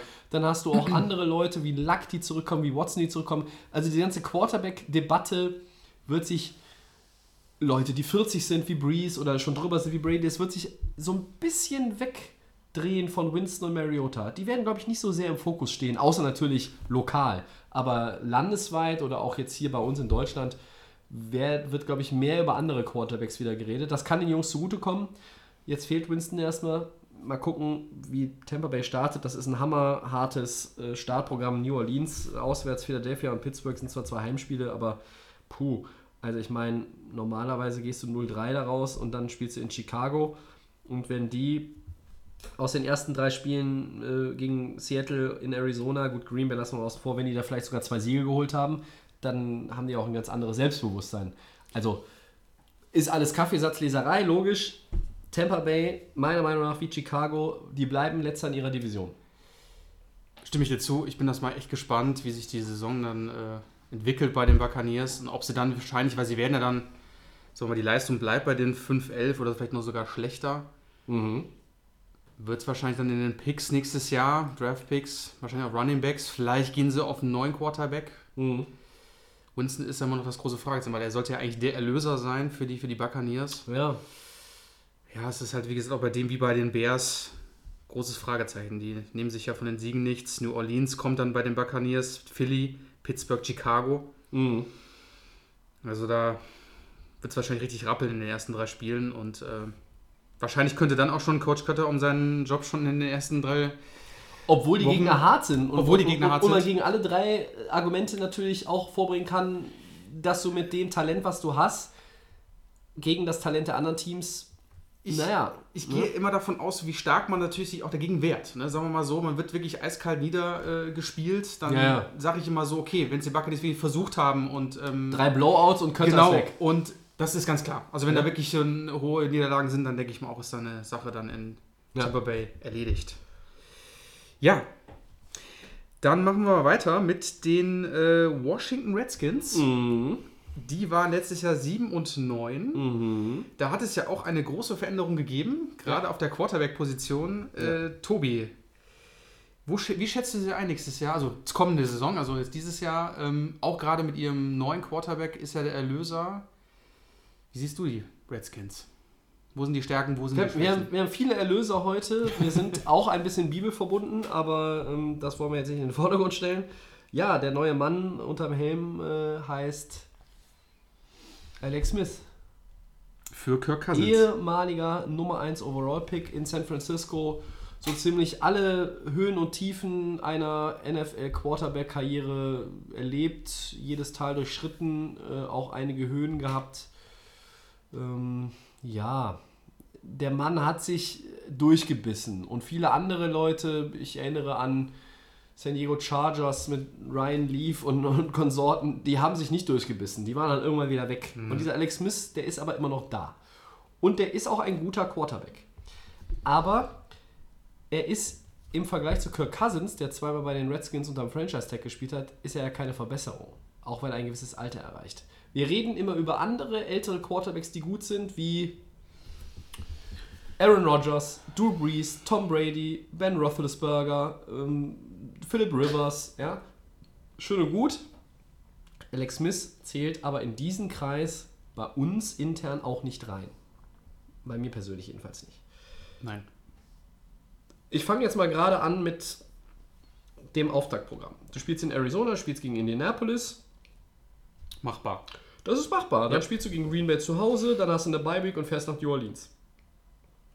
Wenn Washington aus diesen vier Spielen 2-2 geht, Ist dann ist erstmal alles in Ordnung. Ich glaube aber, und das haben wir ja im Vorfeld des Podcasts auch jetzt festgelegt, dass wir die Giants an Washington vorbeiziehen lassen. Und Dallas wird auch noch ein bisschen darüber stehen und die Eagles sind sowieso weit weg. Also wird Washington Divisionsvierter. Damit haben wir den dritten Divisionsvierten in der NFC jetzt schon eingetütet in unserer Prognose. Ja, woran liegt das? Ich, weiß, ich, ich glaube, dass einfach bei den, bei den Redskins viele Sachen erstmal noch zu ähm, beheben sind. Ähm, es ist eine starke Division, es ist vielleicht nicht, also es ist ganz sicher nicht die stärkste in NFC, aber es ist trotzdem eine, eine schwere Division. Ähm, was sie äh, im letzten Jahr auch für Probleme hatten, zeigen auch hier wieder Zahlen. Ähm, sie waren letzter in NFC, was die äh, Effizienz beim Third Down anbelangt. 32,4 haben sie converted. Das ist äh, Naja. ja äh, nicht so dolle. Ne? Ich Nee. sag mal, Atlanta hatte 44,7. Das ist schon mal was ganz anderes. Ähm, und auch 14 Fumbles lost. Da haben sie auch die meisten mit äh, den Rams äh, gehabt in der, in der NFC. Ja, äh, das ist alles irgendwie nicht so dolle. Und wenn ich mir das Personal angucke, Josh Doxson, ja, auf den warten irgendwie alle, dass er mal aus dem Quark kommt. Kommt aus dem Quark. Jordan Reed ist einer der besseren Tight Ends der NFL, aber Das der ist- ist, halt auch dummerweise ständig verletzt. Aber das ist der Number One Spot bei den, bei den Redskins. Ne? Also, Ja. mal, also, wenn einer angespielt wird, ist es meistens Jordan Reed. Ja, du, von Kirk, Kirk Cousins Ja. extremst oft genutzt. du ja, hast dich jetzt damals. halt mit Paul Richardson noch verstärkt auf Wide Genau, Receiver von, von von Seattle. Seattle. Ja. Jameson Crowder ist da. Das sind alles Leute, die sind, äh, sind solide. Keiner sticht da irgendwie hervor. Deine Line ist nicht so schlecht, zumindest phasenweise. Ob das dann reicht, weiß ich nicht. Du hast mit Trent Williams einen super Left Tackle, du hast einen Right Guard mit Brandon Scherf, der auch richtig klasse hat. Ähm, jetzt haben sie natürlich auch auf Running Back schon, schon einige Leute verloren. Äh, Darius Geist, den Rookie.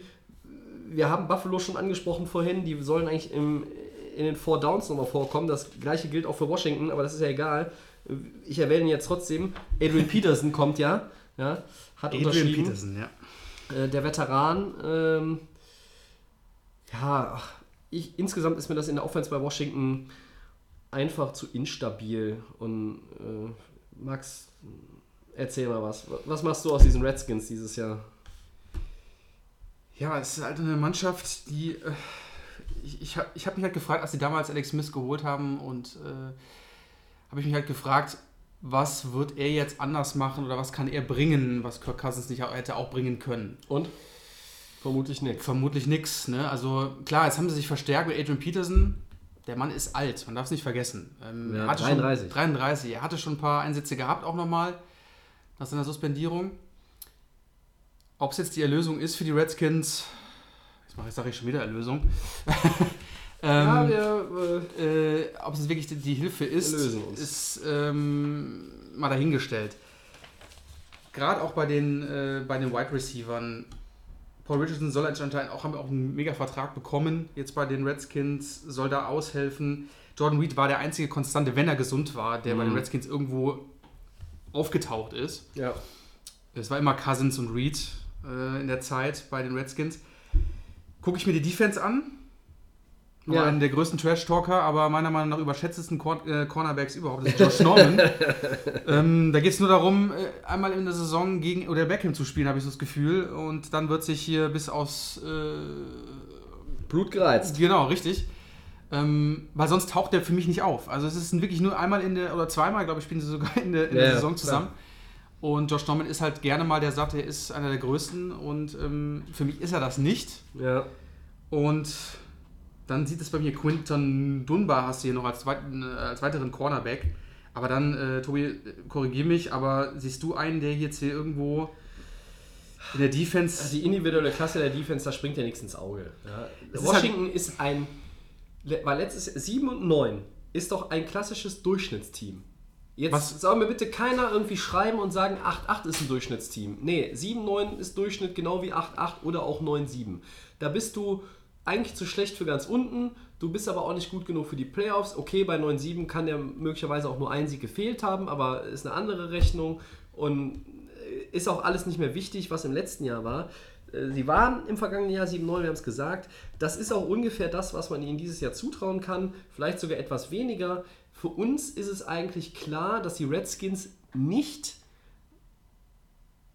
Sie bleiben Nummer 4. ihren Spot halten. Und Ja. der war letztes Jahr der dritte in der Division. Die Giants werden sie überholen. Das haben wir quasi jetzt hier in unserer Aufteilung. Wir müssen das ja auch schon vorher ein bisschen festlegen in unserer Vorschau. Wer ist Middle of the Pack, wer ist Playoff-Anwärter, wer ist Außenseiter. Sie sind Außenseiter, weil Ja. wir sie auf Platz 4 sehen in der Division. Sie sind natürlich insgesamt ein besser funktionierendes Footballteam gewesen in der Vergangenheit als Chicago oder Tampa Bay.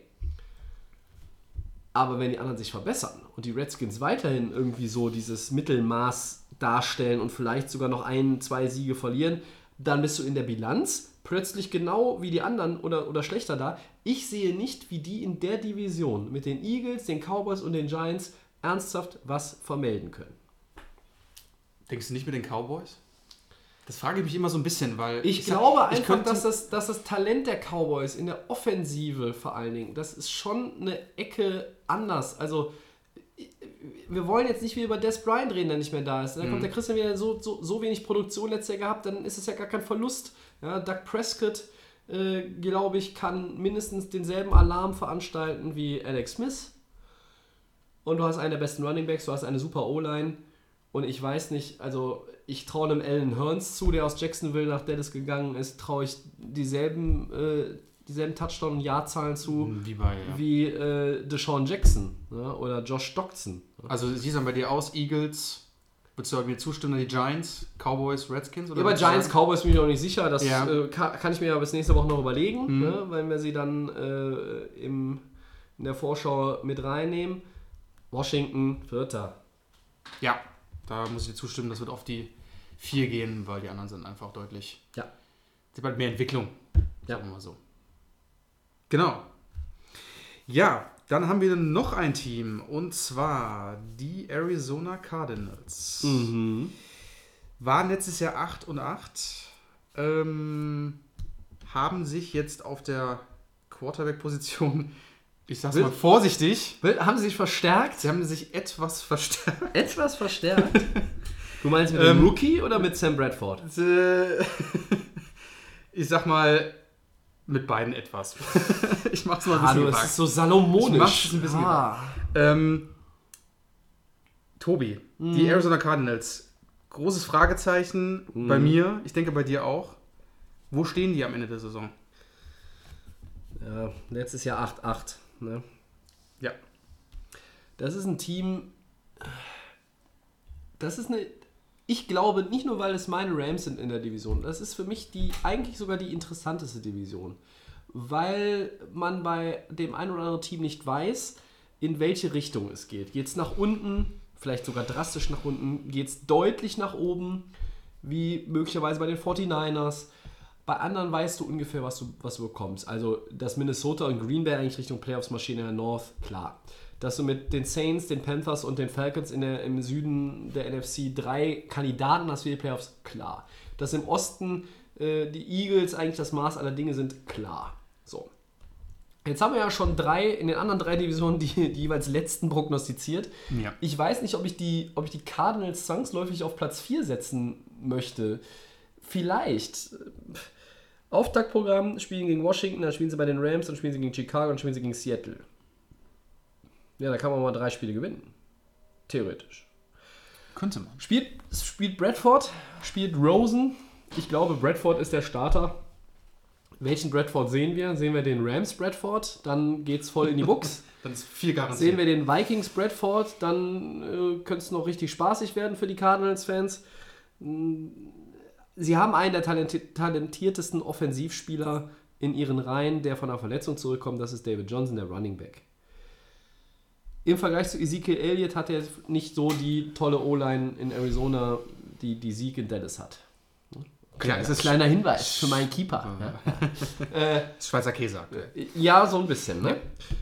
Und ah, weiß ich nicht. Also ich freue mich auf, ich freue mich auf jeden Fall, dass Larry Fitzgerald noch ein Jahr dran äh, hängt.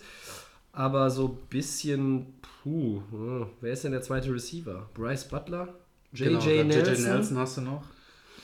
Chad Williams. Hm. Wer sind denn die Tight Ends? Ricky Seals Jones, Gabe Holmes. Also wenn Johnson nicht irgendwie 2300 Scrimmage Yards macht am Boden und durch die Luft, dann könnte Arizona ganz schnell auch nur mit einer 4-5 Siegesaison da irgendwie rumstehen. Die Defense ist sicherlich schon ein bisschen besser. Ja. Die haben auch. Patrick Peterson. natürlich immer ja, noch. die Defense war ja letztes Jahr auch immerhin äh, Platz 6, die Offense war Platz 22, da siehst du, äh, wo, der, wo der Haken ist. Was machst du aus den. Cardinals, Max? Ja, gerade bei dieser Division sehe ich sie trotzdem immer noch auf 4. Okay. Ich würde den Cardinals einfach sagen, sie sollen wirklich mit dem Rookie starten als Quarterback. Sie sollen ihn aufbauen, jetzt in der Zeit, wo auch die Cardinals ja auch nichts zu verlieren haben. Sie sind kein Team, wo man denkt, Gutes Argument. ähm, keiner bereitet sich darauf vor, dass die Cardinals in die Playoffs kommen. Keiner bereitet Nee. sich darauf vor, ähm, die Cardinals werden jetzt übermäßig Siege machen. Sie haben Fitzgerald, der ist konstant, der kann Bälle fangen, der spielt immer weiter, wahrscheinlich noch nächstes Jahr, übernächstes Jahr, der hört nicht auf. Ähm, David Johnson, ja, Tobi, hast es richtig angesprochen, er müsste echt 3000 Yards laufen, von mir aus auch mehr. Ich sehe ihn gerne, er muss wieder die One-Man-Show machen. Ähm, das Risiko ist diese Verletzungsgeschichte. Immer wieder. Ähm, Nun, Hier kommt er von einem gebrochenen Handgelenk zurück. Es ist kein, kein Bein, ist kein Bein, es es ist kein. Achillessehnenriss, es ist kein Kreuzbandriss. Ja? trotzdem, sage ich jetzt mal so dahingestellt. Ich würde trotzdem wirklich mit dem Rookie starten. Sam Bradford, uh, ja, ist halt für mich kein Quarterback, der jetzt irgendwie äh, da was groß reisen könnte, was jetzt äh, Josh Allen nicht, Nicht machen könnte. könnte. Ja, ja. Und einfach ihm als Backup äh, den jungen Mann aufbauen. Die Cardinals müssen eh gucken, diese Saison, wo sind die Baustellen. Wird nächstes Jahr Fitzgerald nochmal spielen? Wir vermuten vielleicht nicht. Ähm, Hm. Was kann die anderen Wide Receiver? Das ist eine Erfindungsphase jetzt für die Cardinals. Und Ja. äh, dann kann ich doch den Rookie starten lassen. Äh, was haben sie zu verlieren, habe ich schon gesagt. Und ähm, trotzdem sehe ich sie in, in ihrer Division auf dem vierten Platz. Äh, ich sehe die Seahawks deutlich besser. Äh, San Francisco noch besser. Und die Rams werden da unangefochten vorne bleiben. Das hoffe ich doch. Bin ich von überzeugt. Ähm, und deswegen kann es startet den Josh Allen, gibt ihm äh, die Chance, da reinzukommen. Vielleicht wird das zweite Jahr dann für ihn besser und dann können die Cardinals schauen, wo sie sind. Defense hast du ja schon gesagt, das ist. Äh, ich hab's ich hab's, die O-Line ist, äh, ich hab's in der Preseason gesehen, die O-Line ist, ist, ist schwierig. Also die Ähm, O-Line ist jetzt nicht das Schlechteste, was rumläuft in der Aber NFL. es ist ja, aber trotzdem- du hast äh, Smith, Pugh, Cole, Upati, Humphreys. Ich finde, das sind zwei, zwei, drei Spots sind wirklich gut besetzt. Dahinter wird es dünn. Wenn da einer ausfällt, äh, ist es wirklich ein Genau, dann hast du, das, hast du ja. nicht das, was du in der Preseason hattest. Das war Ja. bei dem Spiel und da wurde äh, Josh Allen extremst bedrängt. ja. Ähm, was natürlich verunsichert, ist ganz klar, der Junge muss das äh, erstmal ähm, damit klarkommen, erstmal klarkommen damit. Lass ihn starten. Die Cardinals sehe ich auf vier weiterhin. Ich traue ihn leider Haben auch den Honey Badger noch verloren, ne? In der Defense. auch noch, stimmt. Tyron Matthew. Den haben sie jetzt äh, die Houston Texans geklaut. Also 8-8 sehe ich bei den Cardinals nicht. Hm. Wahrscheinlich nur fünf Siege. Hm. Würde ich ihm gerade zutrauen. Ja, ich glaube, damit hast du eigentlich alles gesagt zu Arizona. Besser hätte ich das auch nicht, nicht, äh, nicht nochmal ergänzen können. Ähm, man muss sich ja immer entscheiden, kompletter Rebuild oder versucht man das irgendwie im, im laufenden Betrieb umzubauen. Das ist immer, ähm, das ist immer ein zweischneidiges Schwert. Ich glaube, Arizona hat, wenn der, wenn der Prozess vernünftig läuft, mit Josh Rosen einen guten, brauchbaren Quarterback für die Zukunft. David Johnson hat auch noch ein paar Jahre, ist noch relativ jung. Du wirst irgendwann natürlich auf Receiver ergänzen müssen. Ähm, die Defense ist jetzt nicht so schlecht, aber sie ist jetzt auch nicht überragend. Ähm, insgesamt die Offense der Niners in der Division, die Offense der Seahawks in der Division und auch die Offense der Rams natürlich. Ich glaube, da hakt es schon im Vergleich zu den anderen. Wenn du Johnson nicht hättest, könntest du das komplett in die Tonne hauen. Es wird alles stehen und fallen mit den Leistungen von David Johnson. Was ist möglich über, äh, über den Fußweg mit dieser O-Line? Was ist möglich, äh, egal mit welchem Quarterback, auch noch aus dem Backfield als Passempfänger? Der Rest ist Durchschnitt. Ja, und, Und- Josh Allen kann natürlich dann hier mit David Johnson als Sicherheit wissen, okay, komm, wenn es mit Pass nicht in dem Moment funktioniert, kann ich mich auf den Running Back verlassen, wenn er so konstant spielt. Ja, ich meine, er hat, er hat immer schon, er hat die Lücken gefunden. äh, Ja. Er, er hat das Talent, er hat auch einfach, es ist schon, es ist schon vom Talent her absolute Elite.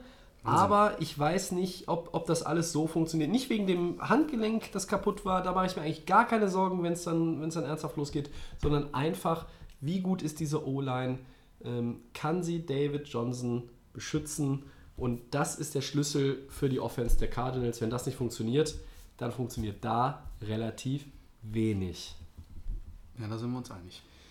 Ja, dann machen wir noch äh, das fünfte Team. Ja, ich weiß, es äh, tut einigen Zuhörern bestimmt persönlich weh. Wir haben ein bisschen äh, überlegt, wir wollten fünf zu den Außenseitern packen und da gab es noch ein anderes Team. Ihr könnt ja mal spekulieren, wer es denn sein soll, aber oder äh, gewesen sein könnte. Wir werden es uns nächste Woche auflösen, sagen es jetzt mal nicht. Also die Seahawks letztes Jahr 9-7 nicht in den Playoffs. Ähm, haben ja irgendwie so eine Art Rebuild gewollt und, und ungewollt. Kann man das so sagen, Max? Ich glaube schon. Ja. Auftaktprogramm spielst du erstmal Mile High in Denver, dann spielst du in Chicago. Das sind jetzt keine Teams, vor denen man Angst haben müsste. Dann spielst du gegen Dallas und dann spielst du in Arizona. Eigentlich kannst du da ganz gut starten und schwimmst in der Division erstmal mit. Das ist auch meine Erwartung. Ich würde vielleicht tatsächlich auch sagen, eben war ich mir noch nicht so sicher, aber deine Argumentation hat mich überzeugt. Arizona müsste die 4 sein in der Division, dann Ja. ist Seattle die 3. Warum haben wir sie zu den Außenseitern gepackt? Ja, im Süden sind halt mehr, die äh, also da können außer Tampa Bay alle reinkommen. Im Norden hast du eigentlich auch zwei Teams, die in die Playoffs kommen müssten. Und wir sehen Seattle dann auch schwächer als Dallas, äh, vielleicht sogar auch schwächer als die Giants. Das ist jetzt hier der Knackpunkt, ähm, der die Seattle Seahawks-Fans nicht unbedingt zufriedenstellt. Aber sei es wie es sei. Ähm, Max, erstmal deine Einschätzung. Seattle. Seattle. Sehe ich in der Division auf 3. Ich werde Ja, ich auch. Die, ja, okay, sehr gut. Äh, ja, bei den Seahawks. Es Ich meine, das, das, das Gute ist, dass Russell Wilson, der kann immer noch, der kann immer noch mal irgendwo, wenn die Line Genau. gerade zusammenbricht und irgendwie die Receiver alle schon ins Ausgestolpert sind, Läuft dann er kann, noch mal kann er immer noch irgendwie ein Play machen. Genau. Ja? Aber dann sieht es eng aus. Also in der Defense, die Legion of Boom ist schon lange vorbei. ja. Du hast Bobby Wagner Mhm. als einzigen, der da davon noch stammt, von dieser Mhm. Legion of Doom. Dann hast du hier, okay, da muss ich sagen, den Griffin, Shaquille Griffin, könnte neuer Starter werden mit der Defense. Oder haben wir uns ja schon letzte Woche drüber Ich unterhalten. wünsche es mir. Ähm, könnte sozusagen ein bisschen was in der Defense, denke ich mal, wieder ein bisschen nach vorne bringen. Ähm, hatten ja gesehen in der Preseason auch wieder in Week 2 ähm, konstante Leistung, 100%. Mir gefällt der Junge. In der Offense ja, haben wir, glaube ich, die Probleme, glaube ich, auch gerade mit Doug Baldwin, wenn ich mich jetzt nicht täusche. Der könnte für Week 1 fit sein. Es ist aber auch äh, wichtig für die, für die Seahawks, weil es ist äh, der Number One Target für ähm, Russell Wilson Ja. gewesen. Ja. Du hast zwar noch äh, Tyler Lockett auf der anderen Seite, der aber auch jetzt nicht so schlecht ist. Ähm, nur Wilson braucht Anspielstationen, sonst wird hier vorne und hinten nichts funktionieren und es wird Ja. auch schwierig. Ähm, Running Back habe ich jetzt mal geschaut. Chris, hatten sie ja bis jetzt auch immer nur das Problem, seit sie damals den äh, Eddie Lacey hatten in ihrem, in ihrem Team. Eigentlich seit, seit Beast Mode Ja, bei es Speed Most es geht gar ne? nichts mehr. Ich habe jetzt Chris Carson hier als Running Back. Dann äh, Du hast den Rookie Rashad Penny, Rashad Penny. auf den der Sascha total steht, San Diego State University. Ja, ein, ein Aztec. Ist, aber habe ich auch gelesen auf NFL.com, dass er könnte wirklich ein Breakout-Spieler sein. Könnte. Auch nicht verletzungsfrei durch die Vorbereitung gekommen. Genau. Also die Seahawks haben auch wieder so, so viele Baustellen, dass ich sie einfach auf drei sehe. Äh, Zwar noch vor den Cardinals, weil sie vielleicht noch mit der Defense irgendwo noch was reißen können. Aber du sagst es schon selber, Russell Wilson ist einfach so ein kleiner Zauberer und vielleicht macht er dann irgendwie wieder so ein Mega-Play und äh, läuft, läuft so lange rum, bis irgendwann mal einer frei steht. Ähm, er ist aktiv, er ist einer der besten Quarterbacks in der NFL. Äh, er hat eine große Fanbase, er ist konstant, äh, er bringt Leistung und bringt sein Team nach vorne und vielleicht kann er mit seiner Motivation, mit seinem Play dann doch noch für die Seahawks äh, einiges besser machen. Ähm, trotzdem sehe ich in der Division auf drei und ich denke, Tobi, da wirst du mir wahrscheinlich auch zustimmen. Ja, ja. Es ist irgendwie, hat man das Gefühl, nicht mehr viel übrig geblieben. Von, von den Seahawks, die in der NFL gefürchtet waren, die ja, eigentlich nur ein Play damals entfernt waren vom, von zwei Super Bowl-Triumphen. ähm, dieser äh, K.O., den Denver erlitten hat mit Manning 43 zu 8 gegen die Seahawks, das ist einer der Super Bowls, der mir, obwohl er so deutlich war, immer noch am besten in Erinnerung ist bis heute, weil, es, Stadium, weil ja. es so dominant war. Das war wirklich. Ähm, in der Offense, Russell Wilson ist so ein bisschen wie der Alleinunterhalter, der erstmal die Leute animieren muss, ähm, auf die Tanzfläche zu kommen. Äh, erster, der auf die Tanzfläche läuft, ist sicherlich Doug Baldwin, wenn er dann äh, gesund ist. Du hast Brandon Marshall dazu gekriegt. Der Stimmt, aber den hab ich auch, vergessen. Der, ja, aber Genau. der ist ja aber auch lange eigentlich, also er wirkt zumindest so, nach dem, was man in den letzten ein, zwei Jahren von ihm gesehen hat, ist über sein Zenit. So. Äh, Running Back ist eine Position bei Seattle, die macht schon äh, ja, ewig und drei Tage Kopfschmerzen. Chris Carson, solide, mehr auch nicht. Rashad Penny, Ist das soll die Lösung sein.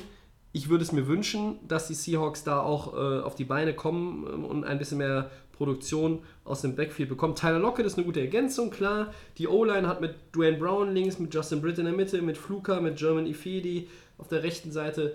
Die ist nicht so schlecht, aber naja, Ja, sie müssen halt Zeit verschaffen. Ne? Sie müssen Wilson ja, so verteidigen, dass er, wie gesagt, seine Freestyle-Plays dann machen kann, dass er sich lösen Ja. kann von der O-Line, dass er dann warten kann, falls es wirklich eng wird, dass sich irgendwelche Receiver freistellen, sei es Absolut. Titans etc. Ähm, ganz, ganz wichtig für die Seahawks. Die haben letztes Jahr 366 Punkte gemacht, Max. Das Ja, ist- äh, das sind 120 mehr als die New York Giants. Okay, sie hatten auch sechs Siege mehr als die Giants, aber du bist damit nicht in die Playoffs gekommen. Ich glaube, das in der NFC wäre das ein Playoff-Rang von den, wenn ich es jetzt richtig durchgezählt habe, von den erzielten Punkten. Was ein Problem bei den Seahawks war, Disziplin. Wir erinnern uns an diesen Scuffle, dieses Geschubse mit den Jaguars in dem einen Spiel. Da haben sie auch die Nerven verloren. Das war auch so ein bisschen, glaube ich, im Nachhinein kann man sagen, Auflösungserscheinungen schon damals, weil sie wussten, unsere Zeit ist abgelaufen, das ist Frust, der nicht nur mit dem Spiel zu tun hatte, sondern mit der ganzen Saison und der Entwicklung. Ähm, 148 Penalties in der vergangenen Saison. Most in the entire Das ist, National Football das League. ist zu viel. Ja? Viel zu viel. Das ist viel zu viel. Im Vergleich, das beste Team in der NFC, Carolina, die hatten 83. Das sind 60 weniger. Das könnte wirklich damit zu tun haben, dieser, dieser, dieser Hype, der über die Seahawks gewesen ist und dann diese Frustration und die Spieler werden älter und die Doom ist nicht mehr das, was sie Es war war undiszipliniert. diszipliniert, vor allem Fehler zu 148 machen. Strafen sind undiszipliniert. Das, Das ist, das ist nicht Pech, das ist auch nicht, weil du irgendwie gepennt hast mal im Hardcount und dich zu früh bewegt hast im Auswärtsspiel als Offensive Liner. Das ist undiszipliniert. Das kannst du der, in der NFC bei den Gegnern nicht leisten. Das kannst du dir nicht Nee, erlauben. das Bei der Konkurrenz das- ist es überhaupt nicht, kannst, das kein- kannst du nee. nicht machen. Auf keinen Fall. So, und Seattle, ich setze sie jetzt auch äh, auf drei und sage, sie werden nicht letzter, aber sie sind trotzdem ein Außenseiter, der nur im, weiß ich nicht, Cinderella-Fall hier Richtung Playoffs marschiert. Mehr ist einfach nicht drin. In der Defense, ja, du hast ihn angesprochen, Bobby Wagner, der ist noch da. Ähm, mit Shaquem Griffin äh, Ja, könnte ein sehr interessanter Rookie dazukommen, hoffentlich äh, auch Richtung Starting-Job. Byron Maxwell in der Secondary und vielleicht noch als Linebacker Becavius Mingo. Das sind noch so die bekanntesten Namen. Ansonsten hat sich da viel getan. Die Seahawks sind irgendwo im Rebuild. Hast du noch was für den Seahawks? Nee, Gut. soweit alles. Wir sind gesagt. nämlich auch schon wieder lange dran. Das ist ja Wahnsinn. Gut, dass wir heute nicht zu dritt waren. Da hätten wir ja zwei Stunden gemacht. Aber das sagen wir jede Woche. Gut. Dann sollte das oder soll das die äh, Vorschau oder der Vorschau-Teil für heute gewesen sein. Nächste Woche kommt dann NFC Middle of the Pack dran. Ich hoffe, ihr seid genauso in freudiger Erwartung wie wir selber. Und wir kommen zu den Four Downs. Erstes Down, Max. Ja, wir haben kurz drüber gesprochen schon. Mhm. Adrian Peterson verstärkt die Washington Redskins. Äh, was kann er quasi als Ersatz für Darius Geis noch den Redskins bringen? Was hat er noch im Tank, Tobi? Er sagt, er hätte viel im Tank. Ich habe da meine Zweifel. Also, pff, keine Ahnung. Also, ich glaub, schätzt du denn? also wenn, er, wenn er komplett fit bleibt und 16 Spiele macht, dann traue ich ihm vielleicht sowas zu. Yards? 70 pro Spiel, weiß ich nicht. Aber, naja, also die große Zeit des Adrian Peterson ist vorbei. Ja, ja. Keine Frage. Was sagst du? Ähm, ich finde es für die, für die, für die äh, Redskins gut eigentlich. Hat ja relativ schnell geklappt mit, der, mit, der, mit dem Signing. Ähm, einfach da um die Sicherheit zu haben. Rob Kelly hatte ja damals äh, überhaupt gar keine große. Er hatte viel Spielanteil, ähm, letzte Saison auch. Hat aber jetzt nicht so den großen Wurf gebracht hier für die Redskins. Und ich denke mal, Peterson kann da schon was bringen. Breakout wird es für ihn nicht. Wird ein paar Yards laufen. Ähm, deswegen halber Tank. Halber Tank. Halber Tank. Halber Tank ist gut. Ja. Ja, zweites Down. Interessante Nummer. Äh, hätten wir auch zur Headline machen können, aber. Ja, hätten wir. Hätten wir, haben wir aber nicht. Broncos GM John Elway sagt, hätte Colin Kaepernick, dem knienden Protest-Quarterback ehemals San Francisco und aktuell Kläger in Richtung NFL, ein Angebot gemacht bei den Denver Broncos als Backup zu spielen. Und Kaepernick hat es ausgeschlagen. Was sagst du dazu? Ich hoffe, ich sage jetzt nichts Falsches, aber das war. Tobi, korrigiere mich sonst bitte. Das war vor der Kneeling-Zeit. Das war, bevor er sich ja das erste Mal hingekniet hatte. Das war damals nach San Francisco, also es war in der San Francisco-Zeit, aber es ging darum, um Vertragsverlängerung etc. Ja. Und die Broncos wollten ihn ja haben als Backup. zweimal an ihm rumgeschraubt. Genau. Äh, Ähm, es wurden Gespräche geführt. Ich habe nur so mitbekommen, dass die Broncos ihm weniger gegeben hätten, ähm, dass er auch seine Bonusse verli- verloren hätte. Und ähm, das natürlich auch richtigerweise, liebe Zuhörer, dass er da abgesagt hat, ist komplett richtig. Da muss ich Colin Kaepernick unterstützen.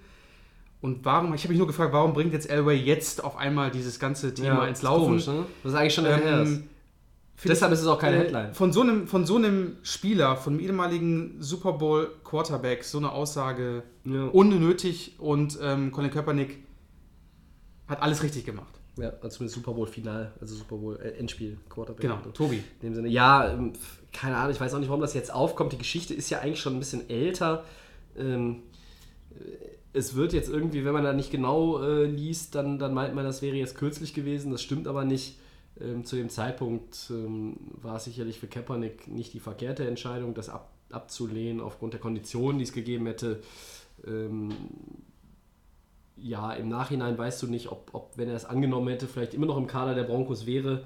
Ähm, er ist weiterhin ohne Club und ich glaube, er wird auch ohne Club bleiben. Ähm, zumindest bis in die Saison rein.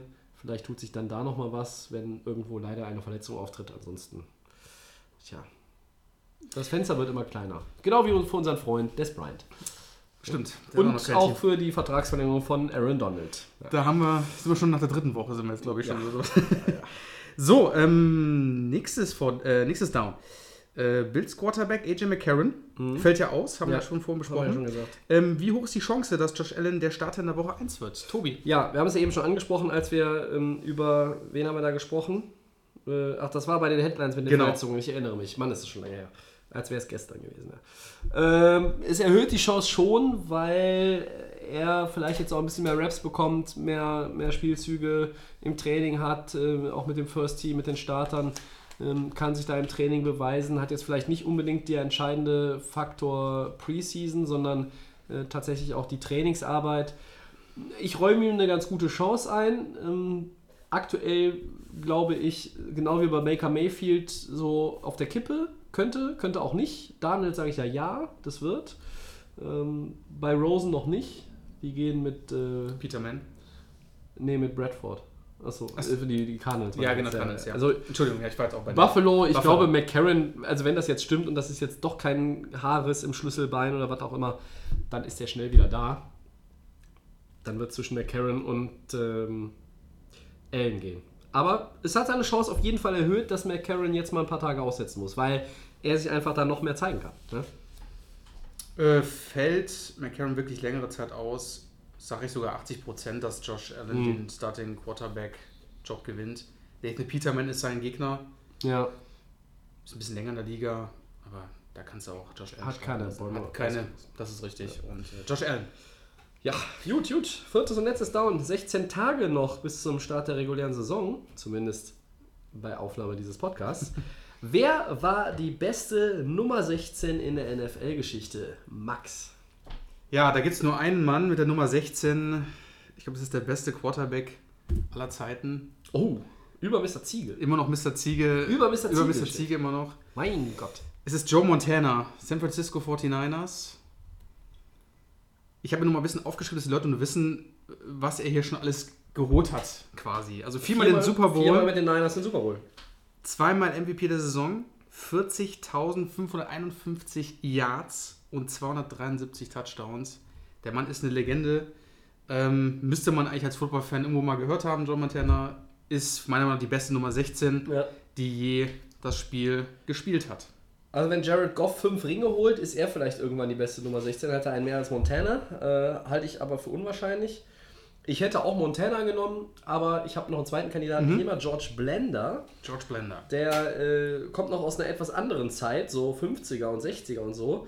Quarterback für Chicago, Houston und Oakland die meiste Zeit seiner Karriere. Der Mann hat 26 Jahre in der Liga gespielt, ist mit 48 Jahren zurückgetreten. Also Freunde, wir können uns auf weitere sieben Jahre mit Tom Brady freuen. Oder mit Larry Fitzgerald. Oder mit Larry Fitzgerald. Oder mit beiden. Vielleicht auch nochmal irgendwann zusammen in New England. Genau. Belichick macht's möglich. Wer, wer weiß das schon. Ja, dann sind wir. Der Blick auf die Uhr sagt mir, es war lang, äh, aber wir sind am Ende für Episode 37. Ich hoffe, wir hoffen, dass ihr bis zum Ende auch wieder gehört habt, dass ihr euch gut unterhalten gefühlt habt, gut informiert seid, noch besser informiert seid in allen möglichen Richtungen und uns auch nächste Woche wieder hört. Da sind wir wieder für euch da, in welcher Besetzung auch immer. Das wird die Crew noch abstimmen. Ich bedanke mich an dieser Stelle schon mal bei Max. Vielen Dank. Und äh, ja, was auch immer ihr noch habt an Fragen oder an Anmerkungen und Kritik, schreibt uns bei Facebook und bei Twitter at, die- at die Day of Game NFL. Unseren Podcast gibt es zu hören kostenlos bei iTunes, bei Soundcloud und The Fan FM. The Fan FM. Ach, oder ist der Christian nicht da? Der Max, der Ich springt hier in die Bresche. ja, ähm, gut, dann wünsche ich euch, wir wünschen euch eine schöne Woche. Viel Spaß mit äh, Woche 3 der Preseason. Und äh, ja, das Schlusswort hat der Max. Ich weiß auch schon, wie es ausfällt. Wir sagen Tschüss.